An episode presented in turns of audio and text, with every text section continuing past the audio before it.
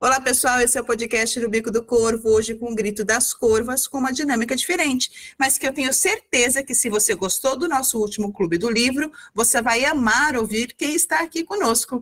Eu sou a Samanta Calegari e se tem um jeito da gente ser eterno, é vivendo nas pessoas. E eu sou a Débora Kim e quero viver tempo suficiente para ouvir todas as histórias. E eu sou Silvana Queno, psicóloga, e eu quero pensar que a vida é o que acontece todos os dias.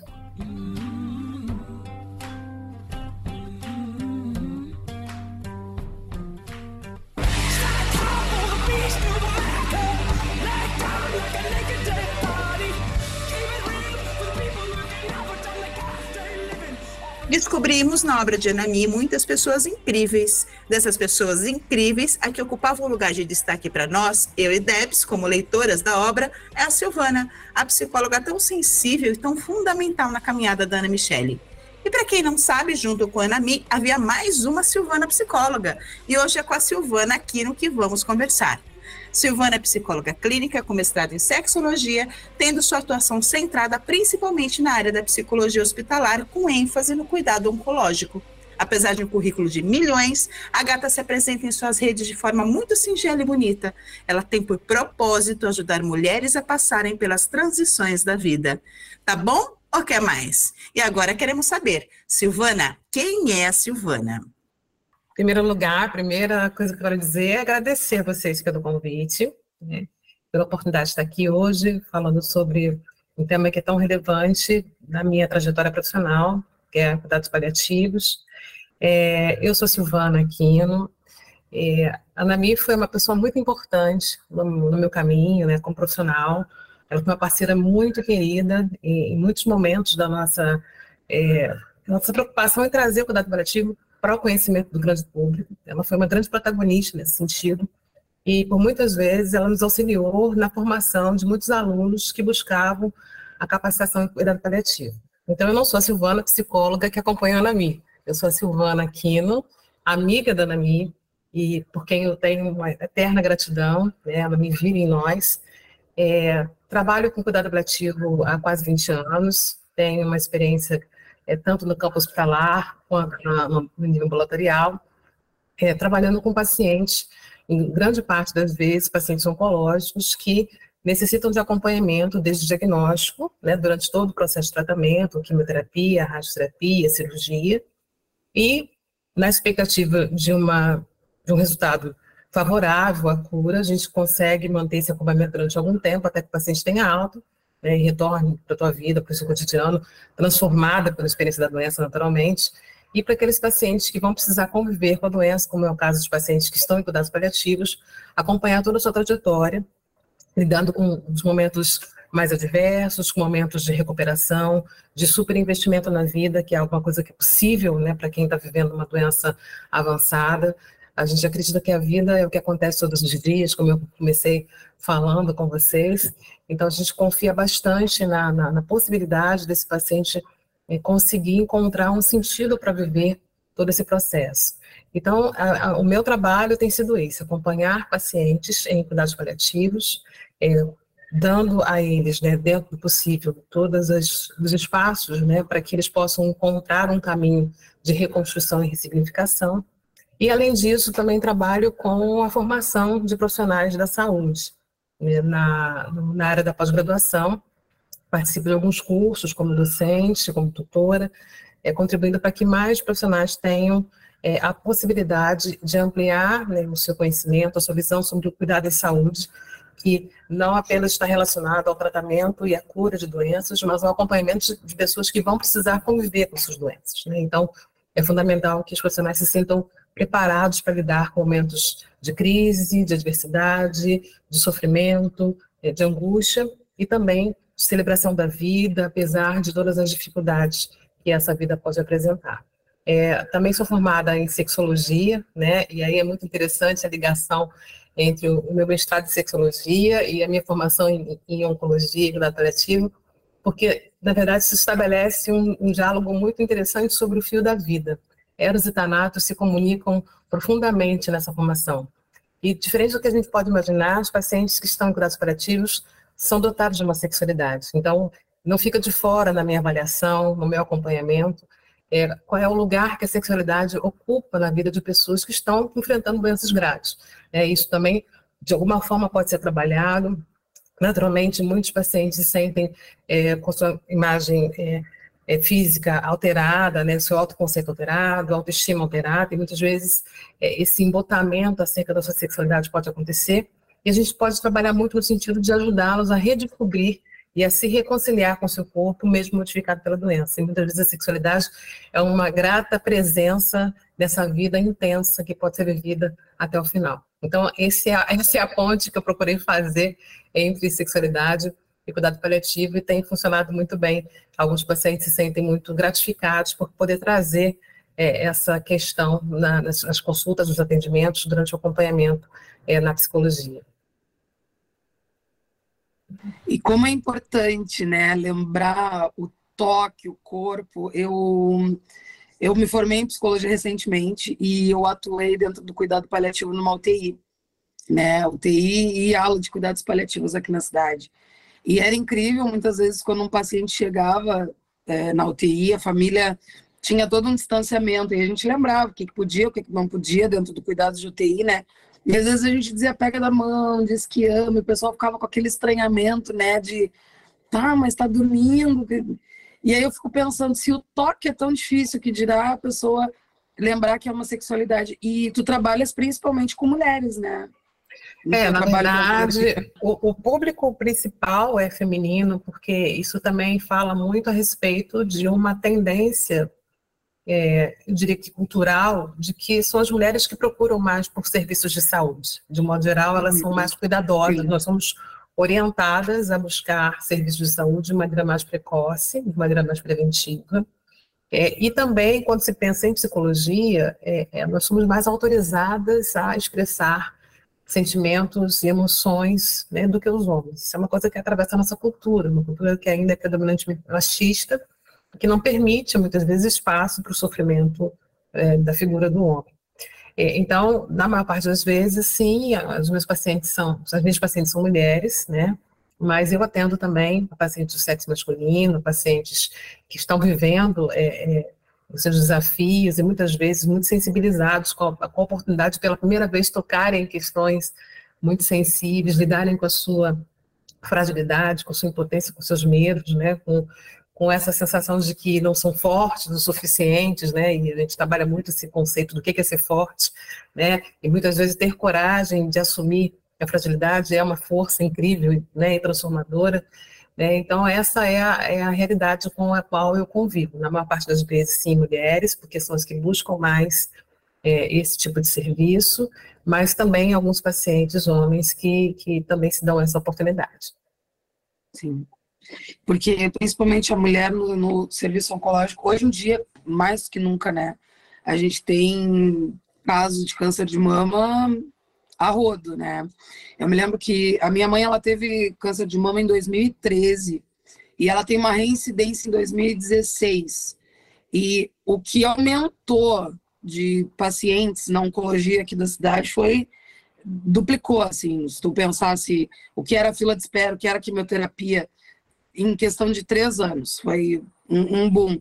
E acho que a mulher sofre muito esse processo em função da da amputação, né? A gente uhum. tem mastectomia, pode ser parcial, mas ela vai te deixar uma marca, ela vai te deixar uma questão. E a gente tem uma pressão social tão grande em cima da estética, em cima de tudo, né? Uhum. Como é trabalhar com esse público? Como, como trabalhar essa transição de, principalmente quando a gente fala de mulheres que passam por uma mastectomia mais radical e coisa assim, fora outras cirurgias que a gente sabe que acontecem que são mais internas, mas que não ferem menos, né? Como as esterectomias, que, para quem não sabe, a esterectomia vai retirar todo o sistema reprodutor feminino, não ficam marcas, mas aquela mulher, ela perde a fertilidade dela, muitas vezes mulheres que estão com esperança de, de ser mães e etc. Então é um processo doloroso de separação, né, de si mesma. Sim, é, é, na verdade é uma quebra bastante grande dessa relação com o corpo, é, e especialmente porque nós, assim como não fomos educados para pensar na nossa finitude, a gente também não, não foi educado para lidar com a nossa sexualidade. A gente ainda vive numa sociedade é, que adota uma postura extremamente moralista sobre a sexualidade, não percebe o quanto nós poderíamos prevenir agravos nesse campo se a gente pudesse ter uma educação sexual responsável, ética, cuidadosa, né, desde a infância. É, e aí as pessoas entendem que falar sobre sexualidade é falar sobre ensinar a criança a fazer sexo. E isso é muito grave, porque na verdade a ideia é compreender como esse corpo funciona, como ele responde, né, quais são as alterações que são apresentadas ao longo da vida, né? E diante de uma situação de adoecimento, como câncer, que traz é, é, importantes impactos na, na imagem da, da, mulher, principalmente, não raramente o sofrimento passa justamente pelo fato dessa mulher não se sentir mais é, é, alguém desejante, né? alguém capaz de ser amada. Né? E muitas vezes isso se confirma em situações de ruptura de relacionamentos, de vínculos, de abandono de parceiro, né? especialmente nas relações heterossexuais. Não é incomum que aconteça isso. O inverso é muito mais difícil. Quando é um homem que adoece, né, dificilmente a parceira deixa ele sozinho, né, pensando nas relações é, heteroafetivas. Mas quando é a mulher que adoece e que principalmente é afetada numa parte é, que é sexualizada, como a mama, né, como o colo de útero, por exemplo, é, muitas mulheres enfrentam a, a, experiência do abandono dos seus parceiros e, e vivenciam isso com muito sofrimento adicional né, associada a essa, a essa ruptura. Então, a gente procura trabalhar muito é, uma, uma proposta né, que, que permita que essa mulher reencontre um canal de comunicação com o seu próprio corpo. Né? Eu tenho histórias muito emocionantes nesse sentido, né? de, de pessoas que vivenciaram é, intensamente essa quebra, essa ruptura, inclusive mulheres que se consideravam muito bonitas, né, que tinham dentro, que estavam dentro de um padrão de beleza é, estabelecido como o melhor padrão possível, né, e que perceberam uma mudança radical no seu corpo, com uma queda do cabelo, né, com a perda de uma das mamas, né, com edemas no corpo, né, com inchaços abdominais, todas essas questões que, de certa maneira, são vistas como é, é, características não desejadas né, dentro de uma relação sexual. E muitas vezes a gente trabalhou a, o processo de reconstrução né, de um sentido para a relação quando os parceiros se mantiveram ao lado, né, que não necessariamente passa pelo ato sexual em si, mas pela presença, pelo carinho, pelo cuidado, pelo respeito, pela, pela, pela percepção de que a relação ela, ela, transcende essa experiência quando ela quando o ato sexual é mais possível, mas que é alguma coisa que pode transcender a partir da parceria, a partir das histórias que construíram juntos, a partir do significado da presença daquela pessoa na vida é, daquele daquele parceiro. Então, muitas são as possibilidades, mas quando há de fato um vínculo seguro, uma relação de fato amorosa que é, esteja acima da diversidade, mas que entenda a diversidade como algo a ser enfrentado conjuntamente. Né? Mas, na maioria das vezes, a gente vai enfrentar desafios para a manutenção dessas relações e para a manutenção, principalmente, do desejo e do investimento sexual da paciente que está preocupada se vai sobreviver ao tratamento, está preocupada né, com as dores, com os sintomas que podem não ser bem controlados. Né? Então, tem uma série de outras coisas que precisam vir na frente, né, para a gente poder, então, considerar esse espaço da sexualidade um espaço possível de ser acessado. Não dá para falar em sexualidade, não tratar dor, não tratar ressecamento vaginal, não tratar é, é, perda de peso, não tratar dificuldade para se alimentar, dificuldade para dormir. Né? Então, tem uma série de outros elementos que precisam vir na frente, né? sempre entendendo que os sintomas físicos eles são muito preocupantes, né? em conjunto com os outros sintomas, mas eles devem ser sanados inicialmente para que a pessoa se sinta liberada para poder pensar em outras coisas. Com dor, não dá para conversar sobre sexualidade, né? Então, é, a gente entende que a partir do trabalho em conjunto da psicologia com as demais especialidades, a gente consegue oferecer um cuidado mais completo e aí sim, aprofundando cada camada mais complexa né, desse cuidado, é, que esse cuidado vai exigir. É, mesmo porque não só a mutilação afeta, né? O próprio tratamento em si é, traz consequências, né? Da diminuição da libido, é, feridas, né? Que, que, que, a própria químio traz, é, então, acho que tu, tudo isso, tanto no corpo, acho que mais no corpo da mulher é mais sentido, né, é mais visto do que no próprio corpo do homem. Então, é, é, eu acredito que seja necessário uma delicadeza muito grande para lidar com isso, né, para o entendimento disso, até a própria mulher, mas por que, que eu não sinto mais? E, e, se sinta talvez muitas vezes na obrigação de manter aquela relação e, e até se, se machucar com isso, né? Se, se violentar, vamos por assim.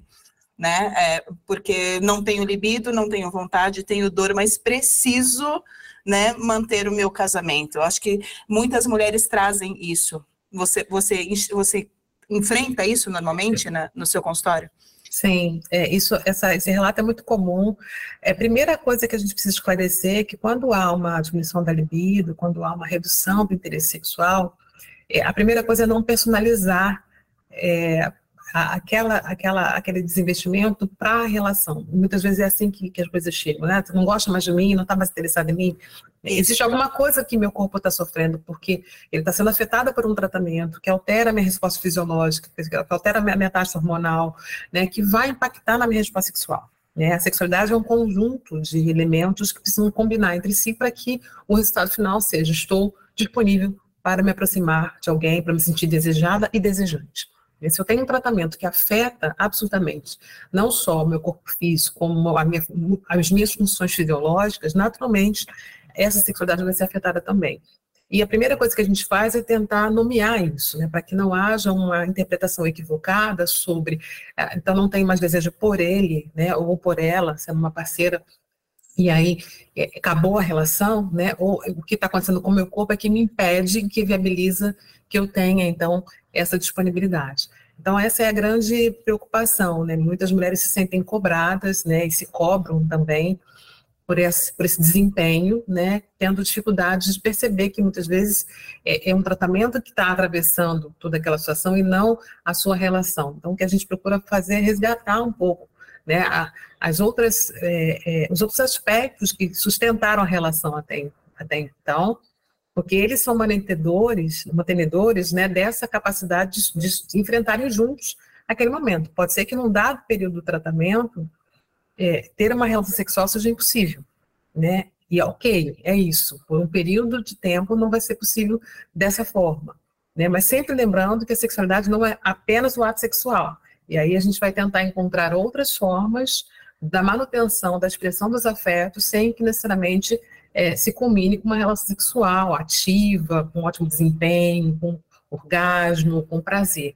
Muitas vezes o prazer vai ser feito ou vai ser experimentado de uma outra maneira. Né? Às vezes assistindo um filme juntos, né, de mãozinha dada, no sofá, deitado na cama, abraçados, muitas vezes com essa limitação, mas também com essa potência que a relação pode ter a partir é, da parceria que pode existir entre os casais. E isso ajuda a reduzir muitos sentimentos de culpa, né, e, e, também a esclarecer para o parceiro de que não é ele que deixou de ser interessante, existe alguma coisa acontecendo ali que inviabiliza essa disponibilidade. Então, poder nomear e esclarecer sobre isso é fundamental. Daí a importância dessa abordagem ser feita para o profissional de saúde. Né? É importante dizer que nem sempre nas avaliações a questão da sexualidade é trazida, né? Porque se entende que uma pessoa que está doente, né, ou está vivendo uma situação de doença grave, não deve pensar em sexualidade deve pensar em sexo, né? E muitas vezes quando a gente traz essa pergunta, né, como de uma forma muito direta na, na avaliação, é, os pacientes se surpreendem com essa possibilidade, uns agradecem por alguém estar tá falando sobre esse assunto, porque ninguém tinha tocado nesse assunto até então. Então, a gente tem conversado muito né, com os profissionais que estão em formação sobre a importância de perguntar, a partir de uma pergunta disparadora, que pode ser, inclusive, muito respeitosa em relação aos pacientes que não desejam falar sobre isso. Né, porque existe também essa parcela da, da né, de pacientes que não quer falar sobre esse assunto, não se sente confortável com isso, né? Então, eu sempre começo com uma pergunta disparadora que ajuda a conduzir a, o atendimento dali em diante, né? E aí eu pergunto, existe alguma coisa sobre a sua sexualidade que você gostaria de conversar? E aí a pessoa define ali naquele momento, né? Se ela quer ou se ela não quer falar, se ela se sente confortável ou não. E às vezes isso abre um campo impressionante, assim, incrível, né? De possibilidades de abordagem de questões é, nesse sentido.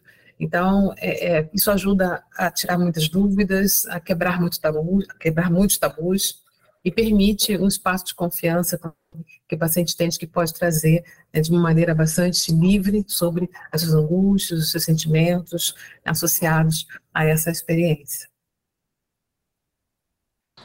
Eu tive uma professora na FURG, a Daniela Barsotti, que ela nos levou numa. A gente tinha uma disciplina voltada uh, só para sexualidade, e ela é uma professora que ela é super conectada com a parte hospitalar, com cuidado paliativo também.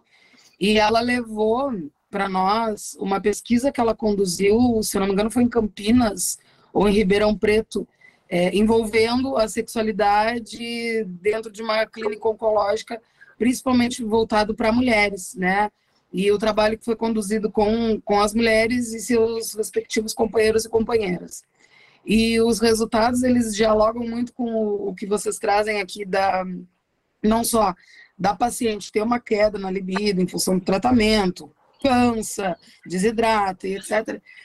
Mas a resposta dos parceiros também, né? Que muitas vezes eles não têm essa, essa clareza do que, que realmente está acontecendo ali, que acha que a mulher é máquina, né? Aquela coisa toda, e o quanto era frustrante. E eu me lembro que na época a, teve uma discussão muito legal, foi ainda no período da pandemia, a gente estava com as aulas online, então no grupo do WhatsApp o povo incendiou, né? é, porque alguns colegas ficavam se questionando por que falaremos de sexualidade numa, num contexto oncológico, né? Que as pessoas têm uma coisa tão séria para pensar, que tem que pensar no tratamento, tem que pensar no não sei o quê.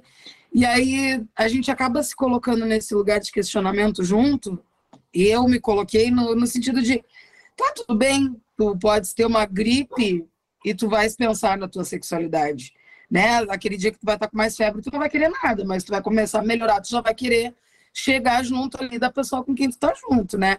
Por que que numa situação de um tratamento extenso, como é o tratamento oncológico, que dura meses, aqui a pessoa vai botar uma plaquinha de férias na frente do, né, do, dos seus locais erógenos, Ó, estou em férias, volto em breve. Imagina, não tem como. Volto depois, não é impossível. É... O sexo é uma parte importante da vida da gente, né? E Sim. se é tabu é, fora de um contexto de, de uma doença, imagine falando, né, em, é, da sexualidade dentro de um quadro desse. Complicado, Sim. né? É, nossa, muito. É, e, é, é, interessante, né, porque quando eu falei que, que quando busquei as formações, né, em duas áreas que normalmente a gente costuma ter dificuldade de abordar, né, é, sexualidade, né, e finitude, né, quando você pensa né, no desfecho da vida, né, no cuidado criativo é, é essa essa possibilidade de você trabalhar com a pessoa em todo o processo, né, que pode durar anos, né, mas pode ser muito breve, dependendo da doença, é, foi justamente porque eu, eu, sentia que muitas perguntas não eram respondidas nesse, nesse campo, né, quando eu fui fazer a formação em sexualidade, eu percebi que isso era uma questão muito relevante na clínica, no primeiro momento, né, quando eu fiz a formação há muitos anos atrás, meu mestrado é lá da década de 90, né, e aí depois eu tinha interesse em dialogar né, com esse, o espaço de cuidado hospitalar, e aí entrei na formação em psicologia é, oncológica, e aí pensei, bom, eu tenho que pegar agora isso que eu fiz no mestrado e fazer uma comunicação do que eu estou fazendo aqui na oncologia, né, porque não dá para estabelecer um corte, né? Tudo faz parte do fim da vida, né? Em momentos distintos, com desafios muito distintos. Então é importante que a gente traga à tona essa discussão. Mas muitas vezes eu encontrava, né, na própria prática hospitalar, é, esse tipo de inquietação. Né? Mas, nossa, mas você vai tocar nesse assunto com o paciente? É porque exatamente o paciente está lá numa situação tão frágil e tal, por que esse assunto é importante? Olha, é importante porque num dado momento eu observei a relação dele com a esposa e percebi que eles são super amorosos um com o outro. Então, eu estou entendendo que talvez faça parte né, do cotidiano deles e que a gente só precisa de um espaço né, ser aberto para avaliar se eles querem ou não falar sobre isso.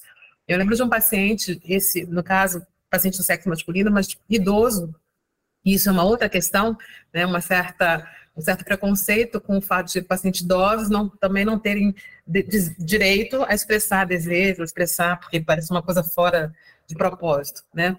E aí, ele era um paciente casado há muito tempo com, com a esposa e estavam juntos, assim, é, de maneira muito amorosa, sempre, ela sempre muito presente. E ele estava muito triste porque ele queria ir para casa, ele estava internado, queria ir para casa. E aí eu comecei a perguntar, né, por que você quer ir para casa, assim, se existem alguns sintomas que ainda são pendentes, que a gente precisa melhorar para que você se sinta confortável em retornar para casa. E ele falou, eu quero dormir com minha mulher, né? E aí eu falei, gente, isso é o objetivo da vida agora. A gente vai precisar trabalhar muito para conseguir porque ele quer dormir com a mulher dele. E aqui no hospital, a gente não, o hospital ele não é feito para acolher casais, né? Ele é feito para dar conta de cuidar de pessoas que estão doentes e, e dependentes, não funcionais, né? Então, ele quer voltar para casa dele. E aí, quando eu levei isso para a equipe, a equipe ficou assim, mas como assim? Né? Ele está preocupado com isso. gente, olha, né? É a vida, né? Falou é mais alto, é importante né? para é ele, né? Isso. Então, acho que é importante que a gente trabalhe no, no, sentido de buscar esse objetivo, que é devolver a ele a oportunidade de voltar no mesmo mulher dele. Não importa se eles vão ter uma relação sexual completa, mas estar ao lado dela vai fazer todo sentido para ele nesse momento, né? E ele foi de alta para casa muito feliz, assim, muito feliz, né? E aí, uma coisa que eu tive cuidado de fazer, que é sempre importante na abordagem da sexualidade, é sempre conversar com os parceiros, porque às vezes as expectativas do paciente ou da paciente é diferente da expectativa do parceiro, da parceira. Então, sempre procurar alinhar um pouco isso para saber se aquilo que a paciente está trazendo como desejo, como preocupação, também é né, a preocupação do parceiro. muitas vezes a paciente acha que está é, devendo alguma coisa, no sentido de que eu não estou conseguindo corresponder às expectativas, e o seu parceiro ou parceira estão super compreensivos também, né, estão ao lado ali entendendo que é um momento delicado, que eles podem esperar um momento mais propício para retomar uma intimidade, né, uma coisa que seja mais intensa dentro dessa, dessa capacidade funcional é, limitada, né, que a doença vai impor, o tratamento vai impor também. Então, sempre procurar saber se eles estão na mesma página em relação às expectativas desse sentido. Então, necessariamente é um trabalho em conjunto, eu trabalho com um casal, né?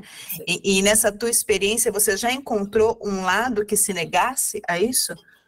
Sim, inúmeras vezes, né? Infelizmente, é, como eu falei né, no, no primeiro momento, a, não raramente é, em casais é, heterossexuais, com as mulheres doentes, é, muitas vezes a gente vai é, acompanhar é, essa, essa ruptura da relação, né? Quando é, esse parceiro não, não acolhe, não compreende não aceita, né? Ficar privado de uma experiência sexual porque não consegue compreender que existem limitações ali que se impõem muitas vezes, né? Então, isso pode acontecer. Agora, pode acontecer também é uma quebra de expectativa, que mesmo que o casal se mantenha junto, Muitas vezes, em nome daquela relação, de como ela funcionava antes, há uma dificuldade de adaptação ao momento presente. Né? Já vi muitos pacientes em sofrimento por conta disso, né? de, de tentar melhorar ao máximo a sua resposta é, sexual, mas não conseguirem por conta das limitações que muitas vezes se tornam crônicas, né?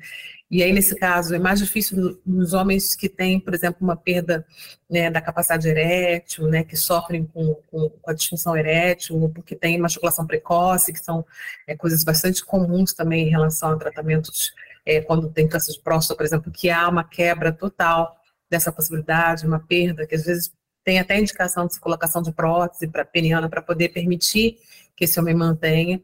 É, e muitas vezes pensar em alternativas, né, é, é, carícias, né, e, e, alguma coisa que possa ajudar, por exemplo, a ele a proporcionar o prazer à parceira sem necessariamente haver a penetração é algo que provoca muito sofrimento, muito sofrimento.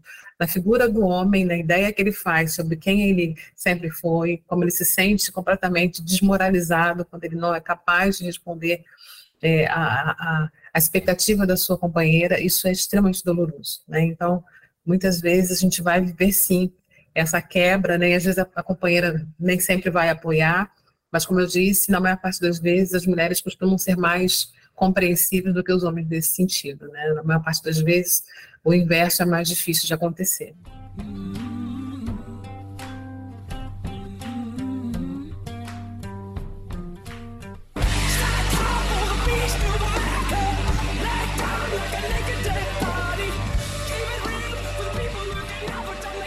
Aí tu trazes essa história do, senhorzinho que só queria poder dormir com a mulher dele. Eu adoro as histórias de hospital. Guria, sou apaixonada.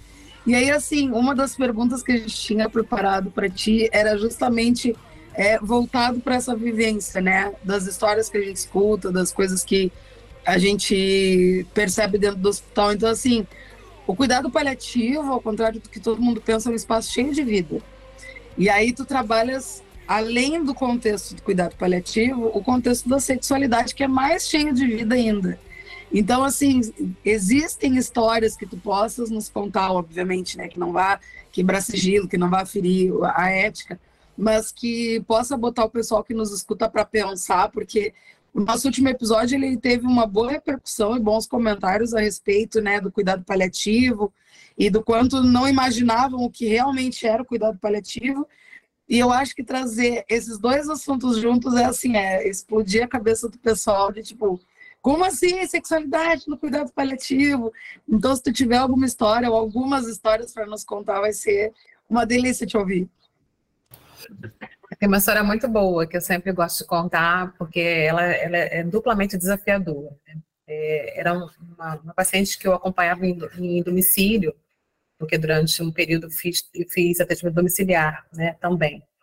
E faço ainda hoje, né? Mas antes era uma rotina mesmo do hospital, né? Tinha uma equipe que ficava é, disponível para atender é, os pacientes que não tinham as condições de ir até as consultas ambulatoriais, mas que não tinham é, necessidade de ficar internados para controle de sintomas. O controle de sintomas era feito em casa. E aí eu fui visitar uma paciente há uns anos atrás. É, ela era paciente oncológica, ela tinha um câncer de cabeça e pescoço, que a impedia de se comunicar, usava uma traqueostomia e tal. E ela era casada, e na verdade eram três aspectos interessantes, né? Ela era paciente oncológica, com câncer de cabeça e pescoço, ela era idosa, ou seja, era alguém que, dentro desse perfil, é, tá, estaria fora né, do, do, perfil de pacientes ainda interessados em ver sexualidade, e ela tinha um companheiro com quem ela era casada há muitos anos, que tinha doença de Alzheimer.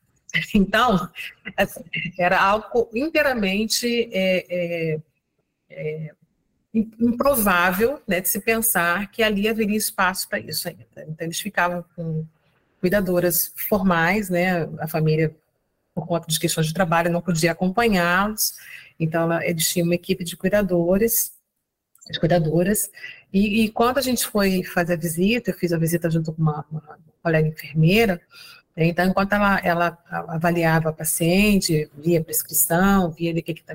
Eu comecei a conversar com ela, assim, ela conseguia se comunicar com muita dificuldade, mas conseguia expressar, né? E ele estava sentadinho na sala, assim, né, vendo televisão, meio alheio, meio distraído, e aí, no dado momento, eu perguntei um pouco sobre a história dos dois, né? Aí ela conseguia falar colocando o dedinho na traqueostomia e conseguia sair alguma voz. Aí ela falou sobre quem tinha sido ele, o grande amor da vida dela, que eles eram casados há muitos anos e tal. E começou a contar a história. E aí eu, num dado falei assim, eu posso chamar ele para participar dessa conversa? Você, você acha que seria interessante eu ouvir você falando sobre isso? Ela, ah, sim. Aí as cuidadoras já me olharam com uma cara estranha, assim. tipo, por que, que ela está propondo isso? Aí eu fui até a sala, chamei ele. E ele era uma pessoa que conseguia conversar. Ele estava um pouquinho confuso, mas ele conseguia conversar. E aí ele começou a contar como eles se conheceram, que ela era uma, uma dançarina de primeira marca, que eles eram, ele era o pé de valsa, que os dois dançavam juntos, e que ela era o amor da vida dele e tal. E aí ele se aproximou e começou a dar um monte de beijinho na mão dele. E as cuidadoras foram afastando ele, assim, né? E aí eu percebi um certo desconforto, né? E aí as cuidadoras falaram, ah, vamos, vamos lá para a sala, seu fulano, vamos lá para a sala, para terminar a consulta dela aqui. E aí, ao final da consulta, eu chamei a cuidadora e falei assim, eu percebi que você afastou ele dela. Aí ela disse, olha, eu fiz isso porque ele é muito assanhado.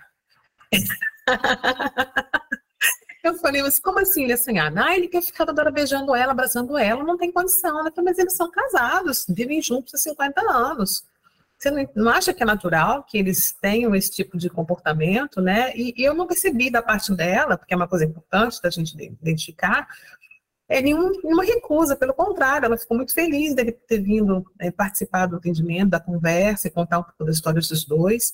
E eu percebi que ela fica num quarto separado, né, numa cama hospitalar, né, mas ela, ela deambula, ela consegue sair da cama, e ele dorme num outro quarto, eles não ficam juntos. Aí elas me olharam assim, tipo assim, como assim? né? Nossa, eu falei, como assim o quê? Você está sugerindo para eles ficarem juntos? Gente, sim, eles não são um, um casal, não estão juntos há quanto tempo? Por que, que eles não podem ficar juntos, né? Eu estou perguntando só para eu entender o que, que vocês se preocupam. Não, mas ele pode machucar ela, ele pode fazer mal a ela. De onde vocês estão tirando essa informação? Né? E aí elas ficaram muito constrangidas e perturbadas com aquilo, né? Eu falei, olha, eu de maneira alguma quero intervir na rotina da casa, de maneira nenhuma quero trazer nenhum tipo de problema para vocês. Eu estou fazendo todas as provocações, assim, só para a gente pensar, assim, o quanto que o período de tempo que eles puderam ficar juntos, o quanto foi valioso, né, para os dois essa proximidade afetiva. Então, isso também é uma forma da gente cuidar para que a qualidade de vida dos dois possa ser melhor. Tanto para ela, que foi receptiva ao toque, ao afago dele, quanto para ele, que apesar da, da ligeira confusão por conta do Alzheimer, conseguiu lembrar de todas as histórias que os dois viveram juntos. Então, se vocês puderem proporcionar ao longo do dia, com alguma supervisão, que eles possam ficar juntos, né, no cantinho onde eles dormiam, tirar dessa cama séptica, que é a cama hospitalar, colocar ela na cama, para depois do almoço eles deitarem juntinhos ali, isso já é alguma coisa que pode fazer muita diferença para os dois. Elas ficaram me olhando assim, incrédulas. Isso não é uma imposição, isso não é uma recomendação que vocês têm que fazer, isso é só uma provocação para vocês pensarem. E as cuidadoras ficaram assim chocadas porque elas achavam que era inconcebível alguma história que pudesse né, caminhar nessa direção para duas pessoas que tinham doenças graves, doenças incuráveis, mas que acima de tudo tinham é, uma vontade de viver juntos até o último momento, né? Então eu só queria que eles pudessem ter essa experiência. É, não sei se isso foi possível, porque como eu falei, era atendimento domiciliar, né? Eu não, não retornei a essa casa. É, passado talvez uns, umas três semanas ela teve um sangramento é, na, na, no tumor, precisou ser internado, tudo. Mas, assim, até onde eu fiquei sabendo para a enfermeira, é, é, os cuidados em casa foram continuados, né? E, e depois disso, ela teve uma, uma, progressão de doença e acabou internando e veio a falecer. Mas eu acho que, de alguma forma, é, ficou para se pensar, né? Uma das cuidadoras ficou me olhando com uma certa incredulidade, a outra falou, é, talvez você tenha razão, talvez a gente possa pensar nisso, né? Mas eu não sei o quanto que a família conseguiu dar conta de atender, né, essa, essa demanda, né, que era uma demanda que tinha surgido ali a partir da, da provocação que eu tinha feito com eles, né? Então, assim, ainda tem esse, essa coisa da patrulha familiar, né, que, que retira muitas vezes do paciente, principalmente quando é paciente idoso, a sua autonomia. capacidade de autonomia, né, que é uma é. outra é. questão que muitas uhum. vezes pode surgir também. Exatamente. E se é tão difícil a pessoa lidar com a própria sexualidade, imagina lidar com a sexualidade dos pais. Né? Exatamente, né? exatamente. Então se toca num ponto muito sensível e volta para aquela questão que a gente conversou no início, né? A gente tem um tabu em relação a isso. A gente está aparentemente mais liberado para falar sobre sexualidade, mas quando a gente fala de questões profundas, sensíveis, ainda temos muitos gargalos importantes sobre manejar com a nossa própria sexualidade. É verdade. E aí, assim, Silvana, uh, dentro desse contexto que tu trabalhas, né, uh, a gente fala muito sobre a diferença, né, de olhar sobre a vida entre as pessoas que estão no cuidado paliativo e as pessoas que estão, vamos dizer assim, saudáveis. É, e aí eu te perguntaria o que que tu pensas, né, com o, o teu olhar dentro desse nicho muito específico que tu trabalhas, o que que tu pensas que as pessoas saudáveis podem não estar tá percebendo a respeito da sua própria vivência, que tu percebe que os pacientes dentro do contexto onde tu trabalha já acordaram para isso faz tempo, para o que que a gente deveria estar tá acordando agora? Acho que uma das maiores lições que eu tenho aprendido com os pacientes, né, eu digo que eles são nossos grandes mestres, né, Tayana Mi, que não nos deixa mentir, é o quanto que a gente é, é muito ruim em identificar prioridades. a gente, de fato, não sabe enxergar o que é importante de fato, né? O que é, o que é, o que é fundamental. A gente se preocupa com questões que muitas vezes não, não deviam estar no lugar de ordem, né? E muitas vezes são os que dirigem a nossa vida para lugares cada vez mais distantes dos nossos desejos, né? E o quanto que a doença pode ser sim né, um, uma chamada de atenção para aquilo que você nunca prestou atenção, né, para aquilo que você nunca priorizou, para aquilo que você nunca cuidou como devia cuidar, né, para os desejos que você deixou de lado, né, para as coisas que você não acreditou em você mesmo, né. Então, acho que o que eu tenho aprendido com os pacientes é isso, né. É, e às vezes a gente tem dificuldade de fazer escolhas realmente importantes, e muitas vezes são questões mais simples do que a gente pode imaginar, né, decisões que estão à nossa disposição e que a gente vai adiando. Há uma tendência nossa de jogar as coisas para o futuro como se esse futuro existisse. O futuro é sempre uma hipótese, a gente nunca sabe se ele vai estar lá de fato. Né? A gente só tem aqui e agora, mais nada. Né? Então, cada momento a gente precisa fazer escolhas para aquele dado momento presente e que terá, se esse futuro se concretizar, desdobramento para esse futuro. Então, quanto melhores escolhas a gente puder fazer agora, maiores são as chances de o futuro ser muito mais interessante. Né? Então a gente fica adiando as coisas. Então, quando eu me aposentar, quando eu me casar, quando eu me separar, quando eu tirar férias, quando eu. E a gente vai deixando para frente, jogando para frente, né? Escolhas que poderiam ser feitas naquele momento presente, né? E estar inteiro, né? Num dado momento também é um aprendizado que eu tenho carregado comigo sobre as experiências dos pacientes. Muitas vezes estar inteiro naquele momento, né? É o melhor que a gente pode fazer, né? E a, a, a vivência, né? daquela experiência se torna muito mais interessante, muito mais significativa e transformadora para a vida. Então, esteja inteiro, né? E, e, e preste atenção nas suas prioridades, elas vão ser definidoras do seu futuro.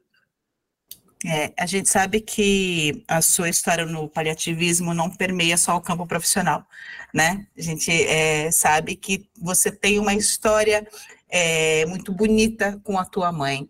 Conta um pouquinho para gente, porque num primeiro momento a gente traz o paliativismo como as doenças, o câncer principalmente, né, Debs? Eu acho que a primeira doença quando, quando a gente pensa no, no paliativismo é o câncer. Mas não, né? Várias outras doenças entram nesse âmbito, como a gente já falou aí no episódio anterior. Conta um pouquinho da tua história, tua com a tua mãe. O que, que isso te trouxe? Então, a minha história com a minha mãe, ela começou é, no início da década de 90, quando eu tinha acabado de ser aprovada no vestibular para psicologia. Então, é, esse caminho foi um caminho bem longo, né, bastante inesperado para mim. Eu era bastante jovem, não tinha noção da vida, assim, do que eu queria da vida. E de repente eu me vi é, colocada numa situação é, completamente inesperada, de uma inversão né, de papéis, né, que eu jamais imaginei que fosse vivenciar. É, e que por muito tempo eu procurei evitar, inclusive, porque eu sempre entendia que minha mãe, apesar da doença, é, do diagnóstico de Alzheimer, ela sempre é, continuou sendo a minha mãe. Assim, né? Sempre procurei evitar essa coisa que a gente costuma dizer agora, ela é minha filha. Não, ela foi minha mãe até o último dia, né? E aí eu, como filha, né, fiz tudo que eu podia fazer para que ela tivesse uma vida é, confortável, digna, né, dentro do que eu entendi que seria é, o que ela gostaria que fizesse, né? É, parte dessa informação eu não tive porque eu, eu levei muito tempo para entender o diagnóstico de Alzheimer, nós levamos talvez uns cinco anos, porque ela começou a apresentar sintomas muito precocemente, ela não tinha nem 60 anos, é, tem uma história familiar muito grande é, de, de, muitas pessoas na minha família com esse Alzheimer, né? Isso é uma questão que talvez me, me preocupe um pouco no sentido de que talvez eu tenha algum risco, né, nesse sentido. É, e, e, por conta disso, já tem algumas medidas tomadas em relação a como eu gostaria de ser cuidada, isso é importante dizer, né, porque isso facilita para os filhos, para o marido, para as pessoas que são próximas. É, minha mãe, então, começou a apresentar os sintomas por volta dos anos 90, 91, quando eu estava acabando é, de entrar na graduação.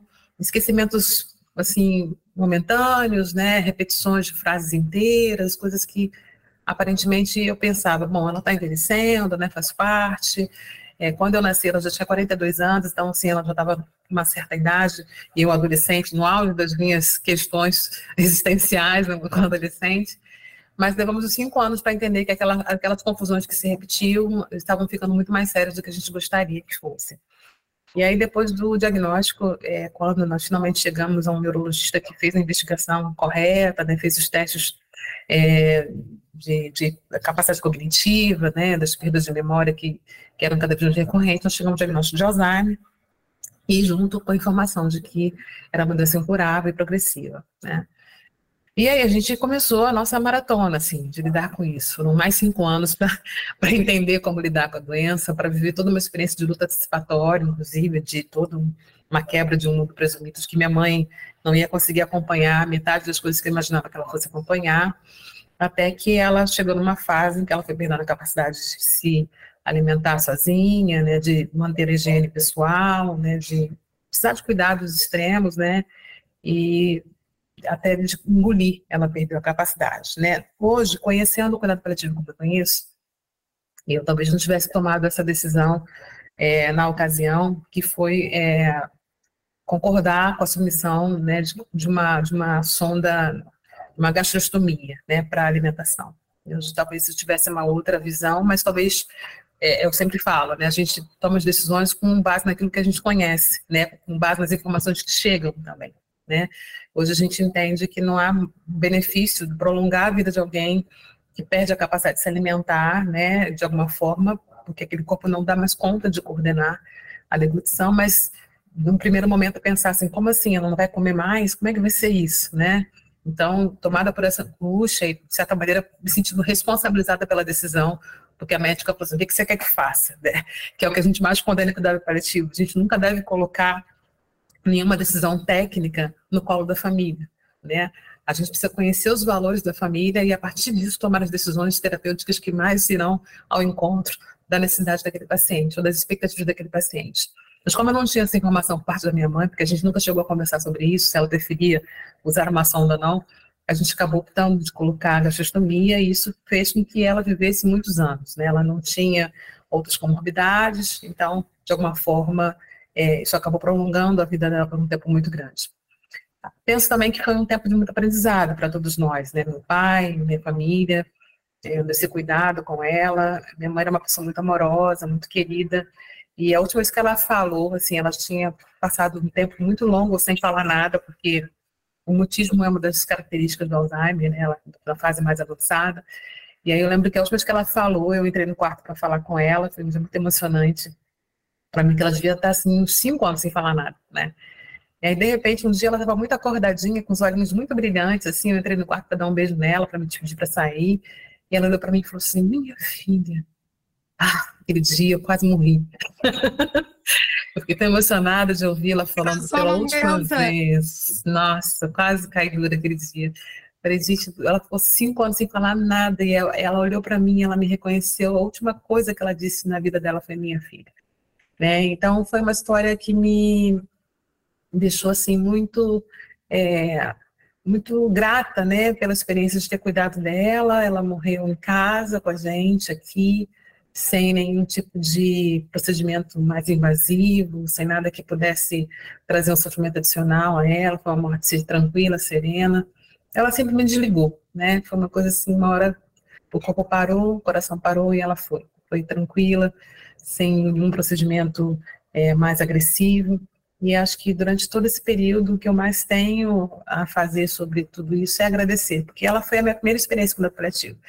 É, ela, quando começou a ficar doente, eu nem, nunca tinha ouvido falar de cuidado paliativo. Depois eu comecei a estudar cuidado paliativo na oncologia e eu entendi, gente, já faço em casa. já acontece na minha vida. Então, e, certamente a sua história pessoal te levou para o paliativismo. Sim, sempre que, eu, sempre que eu me desse conta, na verdade, né? Quando eu, eu percebi que eu estava fazendo aquilo a partir de uma motivação pessoal, né? É, eu falei, gente, é isso, é por isso que eu estou tão interessada em saber como as pessoas podem viver até os seus últimos dias, né? Por que, que as pessoas podem é, é, é, sofrer dessa forma e por que, que a gente pode não evitar o sofrimento? Como é que a gente pode fazer para evitar o sofrimento? Como é que a gente faz para minimizar o sofrimento? Eu comecei a me envolver com os pacientes, especialmente os oncológicos, né?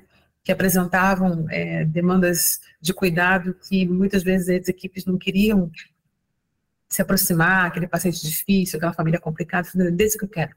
Isso que eu quero ficar perto, desse que eu quero mais difícil. Quero mais difícil, eu quero entender por que essa pessoa tem sofrimento profundo, né? Uhum. Então foi isso que me, me motivou a lidar a partir do sofrimento que eu conhecia bem de perto.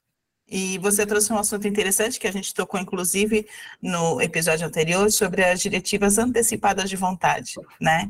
Então, eu gostaria que você falasse um pouquinho o quão importante isso é, né? E como que isso também está funcionando na sua vida, já que você disse que já, já tem isso pronto, né?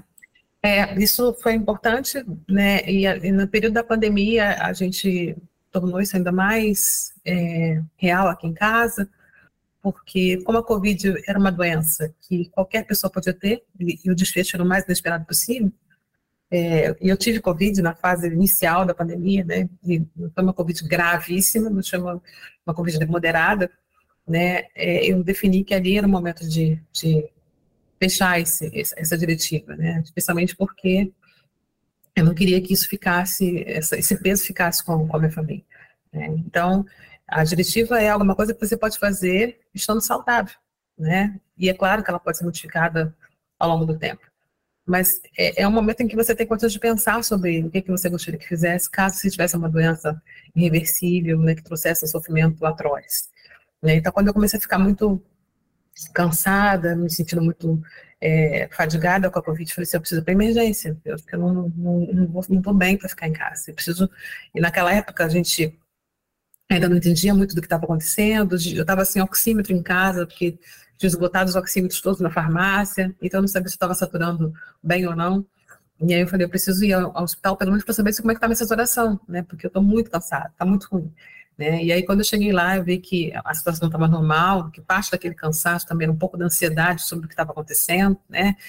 E aí eu falei, eu preciso conversar sobre isso, né? Então, é, a gente tem muito claro, né, aqui em casa, assim, eu entendo que o tratamento ele é muito bem-vindo, todo e qualquer tratamento é muito bem-vindo, quando existe algum benefício direto daquele tratamento. Né? Então, se eu tiver alguma situação de doença grave, né, seja Alzheimer, seja câncer, seja qualquer outra doença é, que, que, venha a, a, desenvolver um quadro né, de, de progressão e de incurabilidade, é, eu não gostaria de ser submetido a nenhum tipo de tratamento que pudesse prolongar a minha vida a qualquer custo. É, eu acho que existem sofrimentos agudos que podem ser tratados e manejados, isso sim, a gente pode fazer, mas existem situações que né, vão ser prolongar de sofrimento ainda maior para prolongar uma vida que já não faz sentido. Né? Então, é ter essa capacidade de, de, perceber sobre isso, pensar sobre isso e de conversar sobre isso com as pessoas que você ama, é algo que, certa, de certa maneira, pode ser bastante doloroso, pode ser bastante ameaçador, pode ser bastante ansiogênico, mas que nem todo mundo consegue abordar de uma maneira tão direta. Mas eu agradeço isso aos cuidados paliativos de, de ter me proporcionado é, essa, essa possibilidade de refletir sobre isso e de conversar com, a minha família, de deixar claro o que, que eu gostaria, o que, que eu não gostaria que fosse feito né, caso isso acontecesse. E acho que isso devia ser uma, um exercício que todos nós deveríamos fazer, né, porque certamente isso nos permite manter uma autonomia, né, sobre os nossos desejos e permite compartilhar com as famílias, né, com as pessoas próximas, aquilo que faz sentido para uma vida, né, boa e plena até o momento final. E aí, fugindo um pouco desse, desse tema, eu fiquei pensando, né, uh, cada vez mais eu acho que o assunto do cuidado paliativo está se expandindo. Eu percebi isso ao longo do meu curso, que né, terminou recentemente, e eu percebi que ao longo do curso já foi ampliando. Acho que a pandemia trouxe muito essa ideia do olhar sobre o cuidado paliativo, da importância e tal. E a FURG também é um espaço que fala muito, que é bem ativista nesse sentido. E aí eu queria que tu trouxesse para quem nos ouve dicas, é, por que jornadas, por que caminhos quem quer ir para o cuidado paliativo é, pode se guiar, né? Quais são os caminhos, quais são os, os roteiros dentro do, dos processos. Eu sei que dentro das faculdades de psicologia a gente vai falar bastante sobre isso, mas a faculdade ela é um corpo muito grande que vai abrir para muitas áreas, para muitas abordagens, e quem quer seguir né, a, a sonda estreita do, do cuidado paliativo tem um caminho específico. E tu também tens uma relação bem importante, né? com o ensino, com a mentoria. Então, deixar trazeres umas dicas para o pessoal. É, uma coisa importante de dizer é que não se faz cuidado paliativo sem informação, tá, gente?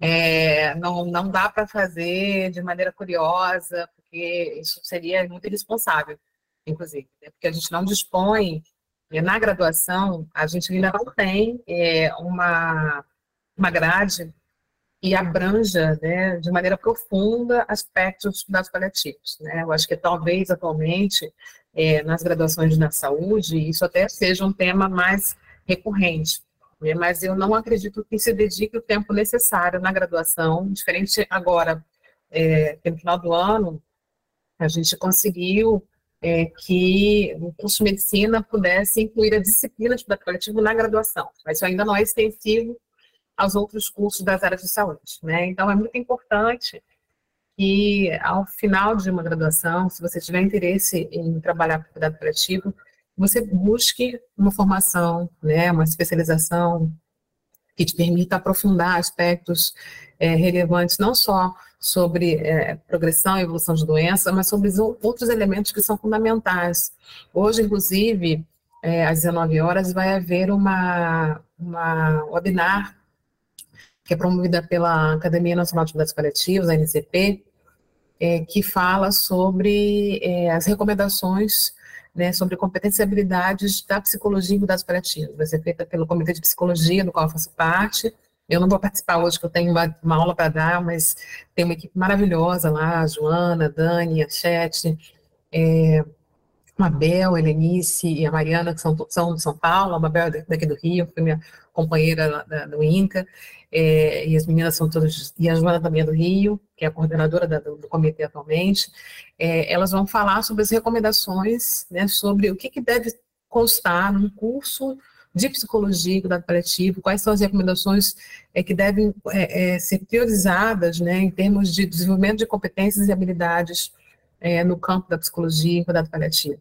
Né? E, e, são muitas é, as questões importantes relevantes. Né? Habilidade de comunicação, é, trabalho com luto, abordagem familiar, abordagem do sofrimento multidimensional, questões de espiritualidade, que tem um leque muito extenso né, de coisas que devem ser consideradas na formação do psicólogo da paliativo e das outras áreas, na enfermagem, na fisioterapia, na nutrição, sempre lembrando que não se faz cuidado paliativo sozinho.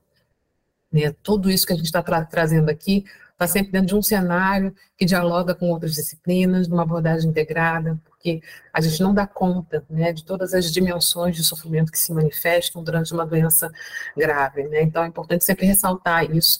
Não façam de maneira curiosa, busquem informação, tem muitos bons cursos né, já se organizando no Brasil, em diversas regiões do país, uma prevalência maior na região sudeste e sul, mas também em outros lugares, é, é, no nordeste, no centro-oeste, no norte, as pessoas estão se preocupando, estão entendendo a importância, né, a relevância dos cuidados paliativos como uma grande área, uma especialidade, né, assim como todas as outras, e que deve fazer parte da formação de todos nós que somos profissionais de saúde. Né? Não tem como você trabalhar com saúde sem considerar né, que a vida é um conjunto de, experiências que podem é, terminar com a cura, com a reabilitação, mas pode terminar com a progressão, a revolução e fim da vida. Então, é fundamental que essa formação seja priorizada para quem tem interesse em trabalhar na área. Não, e adicionando, né, eu concordo totalmente, porque é um tema que eu amo de paixão e que eu quero trabalhar futuramente e que eu percebi a minha dificuldade quando eu caí na UTI. é aquela coisa, eu quero, eu quero, ai que lindo, que maravilhoso, pum, cair na UTI e toma aquele choque, né? Porque, embora a gente tenha bastante leitura respeito, é sempre tudo muito esparso dentro das disciplinas de psicologia da saúde.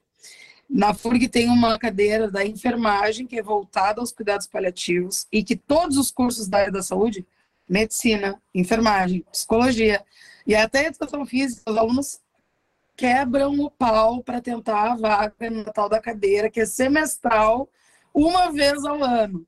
Então, assim, tu imagina, a universidade é gigantesca, todo mundo brigando por 35 vagas. Não acontece. Então a gente não consegue fazer. Eu fiz parte da Liga de Cuidados Paliativos, inclusive, que logo que a, a Liga abriu, então ainda estava engatinhando. A gente teve bastante leitura, bastante palestra, bastante coisa, mas quando tu vai para a prática, que tu olha no olho do paciente, que tu olha no olho do familiar, tu pensa, cara, não é assim, né? Não basta ter lido o manual da NCP, minha querida, tu tem que estar tá imersa no negócio. Então, eu brinco, né? O meu estágio ele foi uma boa experiência. Eu sempre eu fui a sombra da psicóloga local, né? Onde ela andava, eu andava de atrás tentando absorver tudo que eu podia, e ela me jogava na cova dos leões, né? Ela dizia assim, não, agora tu já sabe como é que é, vai, faz.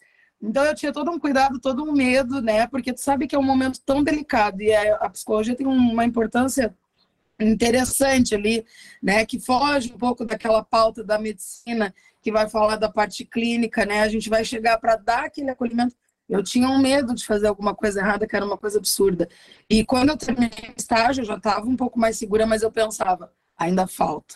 Então, a busca de, de conhecimento, de é webinário, é seminário, é tudo que acontece de cuidado paliativo, eu estou tentando participar. Mas eu sinto falta de uma coisa mais parruda, sabe? De teres uma, uma pós que te coloque em imersão nisso. Aqui na minha região, por enquanto, ainda não tem. Então, se eu for fazer um, mestrado ou uma pós, vai ter que ser em outro lugar, porque ainda, por mais que tu tragas né, o sul e o sudeste, a gente está falando bastante de cuidado paliativo, mas só falar, até o papagaio fala. Desculpa, mas é a minha opinião. Eu acho que é um. A psicologia ela não é uma ciência de se fazer online, não é uma ciência de se fazer só falando, falando, falando. Falar quem vai falar é o teu paciente, falar quem vai falar é quem tu estiver cuidando. Mas tu, enquanto profissional, tu tem que estar tá dentro da experiência né, de corpo inteiro e eu sinto muita falta disso. Mas como eu sei que o cuidado paliativo no Brasil ainda está caminhando devagarinho, eu sei que vai ter muito ainda para a gente viver. E eu fico muito feliz de ver profissionais, né, como tu que disseste que lá nos anos 90, quando tu fizeste teu mestrado, olha quanto tempo de estrada numa época que nem se falava de cuidado paliativo. Que o cuidado paliativo ainda era assim, já se fazia, já se tinha esse cuidado, mas ele não tinha nome, ele não tinha um, não ocupava um lugar, né? Não tinha a importância que começou a ter agora e principalmente depois da pandemia, parece que abriram um pouco mais o leque, né? Então, para mim é uma felicidade ouvir profissionais que estão na área, que estão na Cova dos Leões, porque a gente sabe que é um trabalho lindo, a gente aprende horrores, a gente vive muito depois que, que cruzam um, um atendimento de cuidado paliativo. Mas a gente também sabe o quanto pesa, né? Que tem dia que o horário de almoço tu tem que sentar e olhar para o nada para acomodar algumas histórias que são mais pesadas, né? Que são mais doloridas e tu pensa, o que, que eu estou fazendo com a minha vida? né? E aí eu imagino com, com mais tempo de estrada o quanto a gente vai né, agregando e também sofrendo junto, né? Porque não o psicólogo ele nasce em coração. Então, da minha parte, eu quero muito agradecer a tua presença aqui conosco. E assim, a gente faz o nosso clube do livro uma vez por mês. O último clube do livro foi no último episódio, o próximo vai ser só daqui mais dois episódios. Mas eu já vou te pedir aqui que tu nos dê uma dica de leitura para o próximo clube do livro, para a gente trazer para os nossos ouvintes abertura de trazer para nós. O que, que nós devemos ler para o próximo Clube do Livro? Olha, eu gosto muito de uma indicação de um livro de um autor chamado Atul Gavande, chamado Mortais. Não sei se vocês já ouviram falar. É, eu acho que todo mundo devia ter acesso a essa leitura, porque, primeiro, porque ela é uma linguagem muito acessível, muito disponível, e acho que serve para paliativistas e não paliativistas, né? Então, não sei se você já tem isso incluído aí na, no Clube Livro de vocês, mas já ouvi falar, mas não li ainda nada dele. Sim, então, então eu sugiro. Uma boa dica. É, Já estou pesquisando. Maravilhoso. É maravilhoso. Ah. Maravilha, maravilha. Agora, quero só para a gente caminhar aqui para o nosso final, que foi que a gente começou falando disso, né, em off. Fala, e a confusão com a Silvana Danami, porque. Porque se a gente né? confundiu, se a gente fez essa palhaçada de confundir, imagina os outros. Conta como que é isso. Até pois o é. Google confundiu, até o Google. É. Até o Google confundiu. Então, é, pois é, coincidentemente, né, a psicóloga que acompanhando a mim também se chama Silvana, né, é, eu não a conheço, né, não, não, não sei, assim, nunca nem a vi, né, mas sei do, do carinho que a Ana Mi é, sempre expressou né, sobre o trabalho que elas puderam fazer juntas, né, o quanto de gratidão a Ana Mi sempre sentiu, é, e, e tem certeza de que foi alguém que fez muita diferença nesse, nesse percurso, né, que Ana me fez de maneira tão admirável, né, tão inesquecível para todos nós, né. É, e aí, talvez o nome, o nome não é um nome muito comum, Silvana não é um nome muito fácil de achar assim, né, é, quando vocês foram pesquisar e tudo mais, é, como eu trabalho com cuidado paliativo há tanto tempo, né, naturalmente se juntou uma coisa para outra. Eu tive que responder algumas vezes, algumas pessoas mandavam mensagem né, no direct, no Instagram, você é a Silvana que acompanha a Ana Eu falei, não, não sou eu. Eu falei, acho que eu preciso conversar sobre isso, e que bom que a gente tem um lugar aqui que outras pessoas possam ouvir, para dizer, gente, não, não sou a Silvana que acompanhou a Ana Mia. Ana é uma grande parceira, mas não somos paciente terapeuta, não. Quem fez a, a grande atrapalhada fui Apoiado pelo Google, pelo Instagram. Grata pois é. atrapalhada, é. porque se não fosse essa atrapalhada, Foi. a gente não tinha trazido essa baita dessa pauta, esse mulherão potente para falar de tudo que falou. Assim, ó, o, o episódio de, de hoje foi uma é. experiência. Eu tô até agora. Foi, e de um assim, assunto tão, tão importante, né? Sexualidade no cuidado paliativo. Isso que é defender, literalmente. Samanta, por favor, erre mais vezes. Eu gostei. É? Silvana, muito obrigada pela sua presença aqui. E eu vou guardar uma frase sua para a vida, que você falou logo no início. Fragilidade é uma força incrível e transformadora. Muito obrigada, viu, pela obrigada, sua presença, meninas. pela sua participação. Foi ótimo ter você aqui. Eu que agradeço. Parabéns pela iniciativa de vocês e pelo podcast. E aí, assim, encaminhando agora de fato para o final, Silvana, como é que o pessoal te encontra nas redes sociais? Por onde te achar? Como falar contigo? Quem estiver nos ouvindo, que quiser te acessar, buscar mais um pouco desse conhecimento todo que tu tens para oferecer, onde as pessoas te encontram? Olha, eu sou uma pessoa bastante acessível, né? Eu acho que a minha rede social que eu uso com mais frequência é o Instagram mesmo, né? Silvana Maria Aquino. Né? E fiquem à vontade para mandar mensagem, para mandar direct. Meu, meu, Instagram não é um Instagram profissional, meu Instagram é um blog, né? Na verdade é assim, eu falo do trabalho, mas falo da minha, minha família, falo do, do, meu cotidiano. Eu acho que é uma coisa que a vida comporta tudo isso, né? Eu sempre tive isso muito claro, assim. Naturalmente, algumas pessoas optam por fazer no Instagram que tem um perfil mais profissional, mas eu nunca quis ficar presa a isso, porque eu não me, me sinto representada apenas né, pelo trabalho que eu realizo, né? Eu acho que tem tantas outras coisas importantes que eu gosto de compartilhar, então tudo que está ali é porque eu acho que todo mundo pode ver e tudo bem, né? De alguma forma, quem tiver interesse, quiser conversar, estou por ali, Silvana Maria Aquino, arroba, né? Silvana Maria Aquino no Instagram. Silvana, eu quero te agradecer muito pela presença. Acho que foi um gratíssimo erro que a Samanta cometeu em se confundir. O Google também nos confundiu, porque quando eu preparei o roteiro também eu fui atrás, né, da, das suas informações e tudo mais. E aí eu pensei, vou pesquisar quem é a Silvana Danami e aparece a Silvana Aquino. então, assim, que grata surpresa né? Uma pessoa que tem a ver com o assunto que a gente já ia trazer, mas que trouxe ainda mais profundidade e o melhor, né?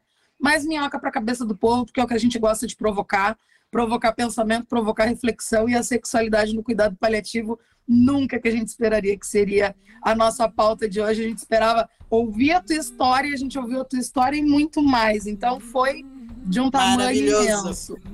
Maravilhoso.